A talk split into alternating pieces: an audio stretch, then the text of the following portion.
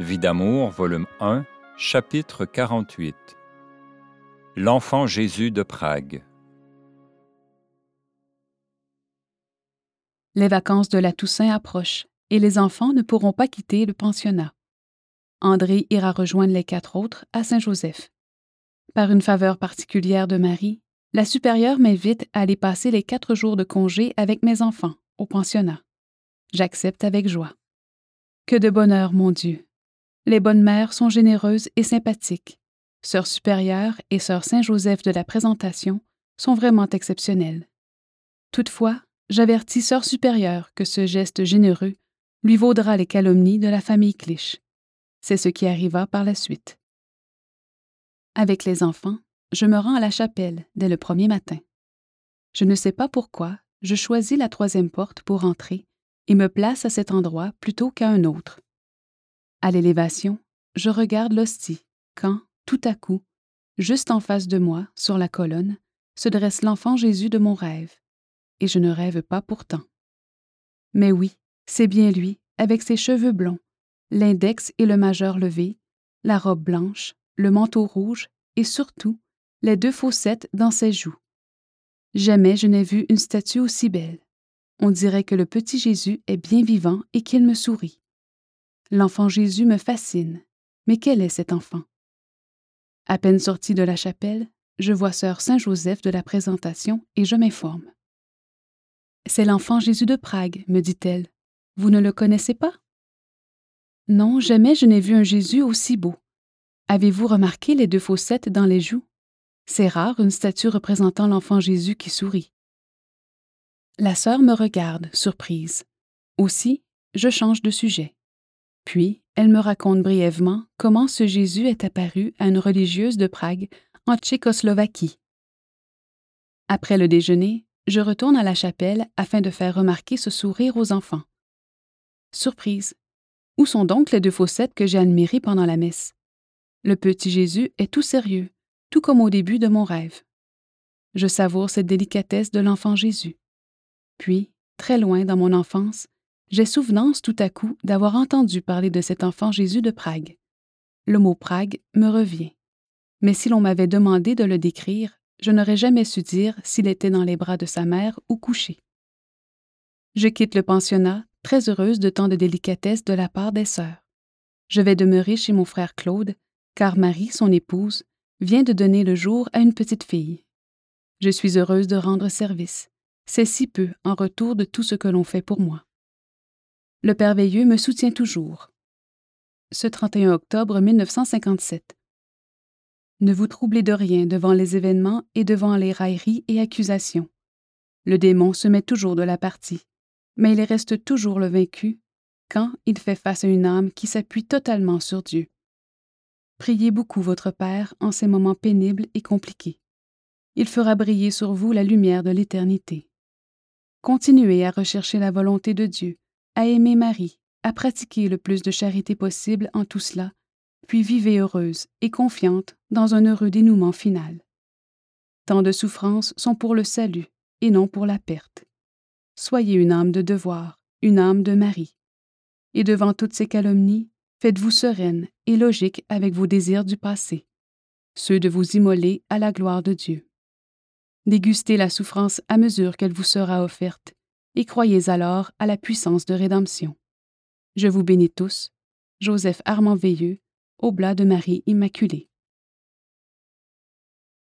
Depuis trois semaines, j'entends un ordre de Dieu, ordre qui se fait de plus en plus pressant. Tu dois poursuivre ton mari pour séparation de corps. Jacques Perron doit être ton avocat, et quoi qu'il arrive, je veux qu'aucun autre ne le remplace. Il faut que ton mari reçoive cette action. Y as-tu songé, mon Dieu? Recourir à la loi. Quelle tâche pour mes enfants. Fais ce que je te dis, mon enfant, puis ne t'occupe plus de rien. Quant à tes enfants, ils auront de grandes compensations. Ne t'occupe pas de ce qu'on peut dire autour de toi. Va ton chemin. Ce n'est pas facile de te comprendre, mon Dieu, mais j'accepte je me rends à Québec afin d'obéir à la parole de Dieu. Mon mari reçoit donc, par la voie légale, la demande que je formule. Ces choses me répugnent. Je vois un monsieur susceptible de m'aider, mais le soir, Dieu me dit Je te demande de ne rien faire, tu m'entends? Je suis là, c'est ce qui compte. Je ne m'occupe plus de rien. Je ne connais pas les desseins de Dieu, alors autant me soumettre encore, même si, humainement parlant, je n'y comprends rien. Dans ma famille et auprès d'amis intimes, il m'arrive de raconter des faits dont j'ai eu à souffrir de la part de mon mari. Après avoir gardé le silence sur tant de choses, voici que je dis la vérité, laquelle, je l'espère, protégera mes enfants et en même temps me soustraira aux calomnies de la famille Clich. Monseigneur Chouinard me rend visite et me donne cinquante dollars. Je te les dois, me dit-il. Tu as été si généreuse, et comme tu ne reçois rien de ton mari, accepte cela pour tes enfants. Que de délicatesse, mon Dieu. Simone m'offre son aide si nécessité s'impose. Maman ne veut rien recevoir pour ma pension. Toute la famille est d'une générosité débordante. La Légion de Marie s'étend. Tout va très bien. En octobre, la Beauce a une curia. Je dois, à deux reprises, refuser la présidence, ne sachant ni ce que Dieu veut de moi, ni où je serai demain. Je puis lire de nouveau, et la vie de la petite Thérèse de l'Enfant Jésus me passionne et Dieu me dit tant de choses étonnantes. Toujours, j'accepte sa volonté, sans trop savoir jusqu'où iront ses désirs. Je l'aime tant. Je passe des heures à causer avec lui et Marie. Je préfère la solitude de ma chambre ou celle des petites chapelles pour prier. J'aime la simplicité, la beauté sans recherche. On s'y sent tellement plus à l'aise pour prier le Dieu des pauvres et des malheureux. Le Père Veilleux m'aide à gravir mon calvaire qui se poursuit ce 15 novembre 1957. Je suis très touchée de voir l'accueil qu'on vous a fait à l'orphelinat Saint-Joseph. Je bénis la supérieure et les religieuses qui sont pleines de sollicitude pour vous. Tout cela vous arrive comme une récompense après des jours grandement sombres, mais des jours dont vous avez voulu profiter. La puissance de sainteté et d'apostolat se mesure au bon usage que nous faisons de nos souffrances. Joseph Armand Veilleux, OMI ce 21 novembre 1957. Vous vous dites heureuse sur le plan religieux, mais combien brisée du point de vue humain. Oui, heureuse, mais parce que brisée par la main de Dieu. Je châtie ce que j'aime. Je sais que votre vie a été un crucifiement jusqu'à date. Elle le sera encore à l'avenir, mais en intensifiant l'amour, vous apprendrez encore plus comme il est doux le joug du Seigneur. Ce ne sont pas des vies façonnées à notre façon qui sont grandes, mais celles seulement qui sont conformes au plan divin, qu'elles nous apparaissent étranges ou absurdes, peu importe. Adorez Dieu dans le silence d'une vie reconnaissante et dans le désir brûlant d'être à lui plus que jamais. Il se servira de vous dans la mesure où vous serez reconnaissante, humble et prête. Devenez une âme rédemptrice et missionnaire. Votre vraie vocation missionnaire est ici, dans l'identification au Christ, dans l'oubli de vous-même pour devenir un instrument parfaitement docile. Priez pour moi et pour tous les prêtres. Prions Dieu de nous amener à ses plans d'abord et à l'amour le plus pur possible pour sa gloire et le rachat des âmes. Tout vôtre au Saint-Autel. Joseph Armand Veilleux, OMI. Le 8 décembre, j'ai le bonheur d'assister à une grande réunion légionnaire à Québec. Monseigneur Lionel Audet nous adresse la parole. Il nous parle d'Edel Queen, cette âme héroïque. Comme elle, je suis né le 14 septembre, en la fête de l'exaltation de la Sainte Croix. Et coïncidence étonnante, ces souffrances se sont terminées au moment où les miennes, les grandes souffrances, commençaient. La belle Madone permet que je comprenne facilement la Légion de Marie. J'y décèle des choses merveilleuses, et la direction m'est très facile, ce qui m'oblige plus d'une fois à garder le silence sur bien des choses, car je me rends compte que la jalousie veut percer. Je m'efface alors dans l'unique but de garder une bonne ambiance et de l'affection partout. Les lettres du Père Veilleux se succèdent. Ce 5 décembre 1957. Tant que Dieu dominera votre âme et ses activités, et tant que votre âme pourra vraiment profiter de mon ministère, je devrai, comme prêtre, vous aider. Je sais ce que vaut une âme, et je sais aussi ce que peut une âme vraiment conquise à Dieu et bien orientée. Une âme est un diocèse capable d'occuper un évêque. Bénissez Dieu de ce qu'il fait pour vous. car il châtie ceux qu'il aime, mais bénissons-le pour les gâteries divines qu'il vous fait. D'une main il taille, de l'autre, il sème des dons exceptionnels sur votre route. Je bénis vos petits-enfants qui, eux aussi, dans leurs épreuves, devront apprendre à croître dans la vertu et l'amour. Votre vie n'a plus le droit de se limiter à une vie ordinaire. Il lui faut marcher à la suite de Jésus et dans les sentiers qu'il vous indiquera. Tant que vous aurez la surnaturelle et totale disponibilité, Jésus se gagnera des âmes par vous et en même temps enrichira et réconfortera votre vie.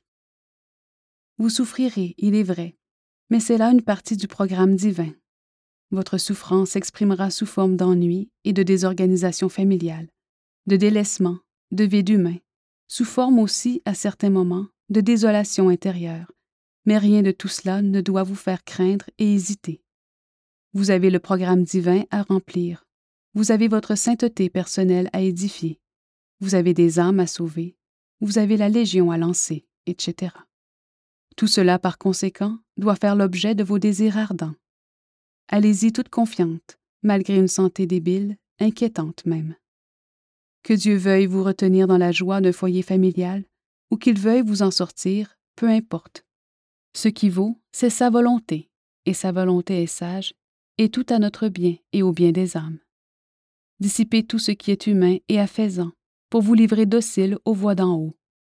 Que l'intimité du cœur de Jésus vous préoccupe plus que l'intimité des humains et même d'un foyer familial. L'âme que vous êtes est de Dieu et doit être à Dieu de la façon qu'il l'entend et se prêter au dessein de Dieu en tout et partout.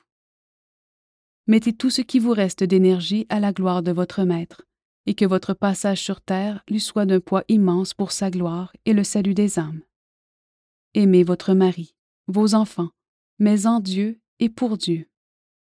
Dieu m'a tout donné, il m'a tout ôté, que son saint nom soit connu et béni. Je bénis votre mère, toute votre famille, et il va sans dire votre foyer désagrégé pour le moment. Dites aux religieuses qui prennent soin de vos enfants qu'elles auront la bénédiction de Dieu. Tout vôtre dans le cœur de Marie, Joseph Armand Veilleux, OMI. Décembre 1957. Dans votre cas, il ne faut songer qu'à une chose arriver au degré de sainteté que Dieu attend de vous. Pas de consolation humaine, bien peu en tout cas. Un foyer brisé, des enfants dispersés, des calomnies nombreuses, etc. Peu importe, il vous reste Dieu et Dieu seul. N'ayez peur de rien. Vous pourrez comprendre ce qu'il ne sera pas donné au grand nombre de comprendre. Mais pour le moment, beaucoup d'humilité et de docilité. Si Noël est lourd au point de vue humain, s'il faut le passer loin de vos enfants, etc., vous n'en serez que plus consolé par celui qui est votre consolation. Courage et confiance. Joseph Armand Veilleux, OMI. Pendant la période des fêtes, André demeure chez mon frère Claude. Tous mes frères et sœurs donnent un cadeau à chacun des enfants. J'ai le bonheur d'aller les voir à Noël et maman les invite à venir passer une journée. C'est beaucoup d'ouvrage à la maison, car sont aussi venues mes autres sœurs mariées qui vivent à l'extérieur. Les forces qui me soutiennent, en dépit de la sous-alimentation, sont inexplicables, humainement parlant. Maman fait de bien bonnes choses, mais je ne peux me permettre la moindre gâterie. J'ai beaucoup maigri et le médecin, qui vient à la maison pour ma sœur, me recommande les soins médicaux. Je sais qu'il a raison. Aussi, je songe aux examens nécessaires. Ma belle-mère a été opérée. Il ne lui reste que quelques semaines à vivre car elle est atteinte d'un cancer. Le 3 janvier 1958, une circonstance particulière m'amène chez ma sœur Josette à Scottstown et de là au presbytère. Le prêtre qui m'accompagne me présente comme une fondatrice de la Légion de Marie. Monsieur le curé Belval me dit C'est la Sainte Vierge qui vous envoie. Je lui ai demandé hier de m'envoyer quelqu'un qui viendrait fonder la Légion de Marie ici. Je demande cela depuis cinq ans. Eh bien, c'est le moment. Voulez-vous nous aider? Avec la permission de la curia de Sherbrooke, les bases en seront en effet jetées. Ce 22 janvier 1958. Je sais que vous êtes heureuse parce que votre œil est surnaturel et que vous savez reconnaître la sagesse et la bonté de Dieu en tout ce qui arrive. Tant que vous serez sous l'action de Dieu et que vous vous ferez humble pour y être fidèle, Dieu vous remplira de joie et je crois à votre vraie joie. Je vous remercie pour les deux messes basses offertes pour votre belle-mère, Madame Clich. Ayez une âme magnanime qui sait se placer au-dessus de toutes les bassesses et incompréhensions. Soyez au dessein de Dieu uniquement, et faites-vous une âme humble, car le démon guette les âmes de Dieu, et il s'attaque surtout à celles qui veulent faire du bien. L'humilité et Marie, voilà des armes immensément puissantes. Courage toujours, je vous bénis. Joseph Armand Veilleux, OMI. Je continue à m'occuper de la Légion de Marie à Scottstown. Les débuts sont excellents et conformes au manuel légionnaire. Mais voici que la présidente de la Curia de Sherbrooke, avec ses préférences humaines, brise les espérances de M. le curé et des adhérents et fait crouler ce mouvement, lequel présentait les meilleures chances d'un rayonnement merveilleux. L'orgueil spirituel a brisé ce que la confiance pure et l'amour marial venaient d'édifier. À la demande de M. le curé, je visite les classes du collège et du couvent. Je termine quand on me demande de me rendre à Saint-Sébastien et à Saint-Samuel. Un présidium a été fondé à Saint-Samuel le 20 mai 1957. Ce sont donc des légionnaires que je connais bien. En plus, M. l'abbé Bergeron, curé, était mon directeur spirituel lors de mes 15 ans. C'est un saint prêtre.